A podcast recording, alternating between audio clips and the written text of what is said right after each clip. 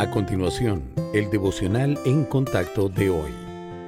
La lectura bíblica de hoy comienza en el versículo 21 de Mateo, capítulo 18. Entonces se le acercó Pedro y le dijo, Señor, ¿cuántas veces perdonaré a mi hermano que peque contra mí?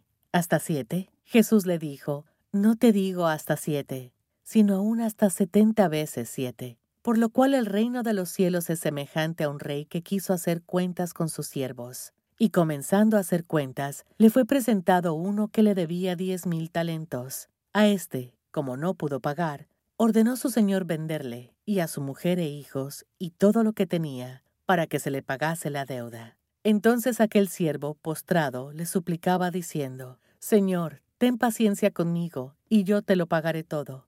El señor de aquel siervo, movido a misericordia, le soltó y le perdonó la deuda.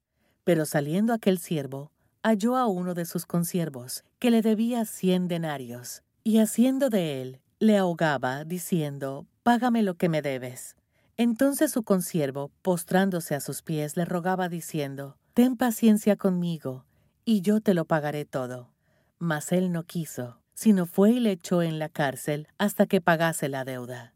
Viendo sus consiervos lo que pasaba, se entristecieron mucho, y fueron y refirieron a su señor todo lo que había pasado. Entonces, llamándole su señor, le dijo, Siervo malvado, toda aquella deuda te perdoné porque me rogaste.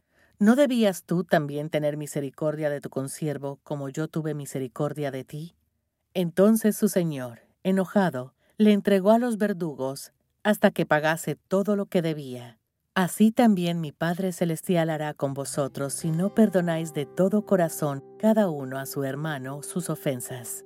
¿Cómo puede usted anular la deuda de sus deudores si no comprende su propia deuda? ¿Cómo puede ofrecer libertad si usted nunca la ha recibido?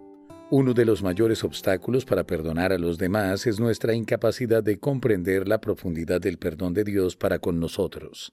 Hasta que acepte que el Señor ha pagado la pena por su deuda, no pondrá fin a sus esfuerzos para cobrar a los demás.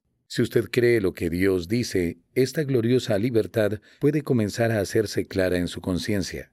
Entonces será capaz de comenzar el proceso de ofrecer el perdón total a quienes le hayan agraviado. Debe decidir dejar todo castigo o represalia al Señor. Es vital que renuncie a sus derechos, ya sea de desquitarse o de que se haga justicia. Recuerde que podemos confiar por completo en que Dios manejará como corresponde toda injusticia que hayamos sufrido, porque Él es el juez final.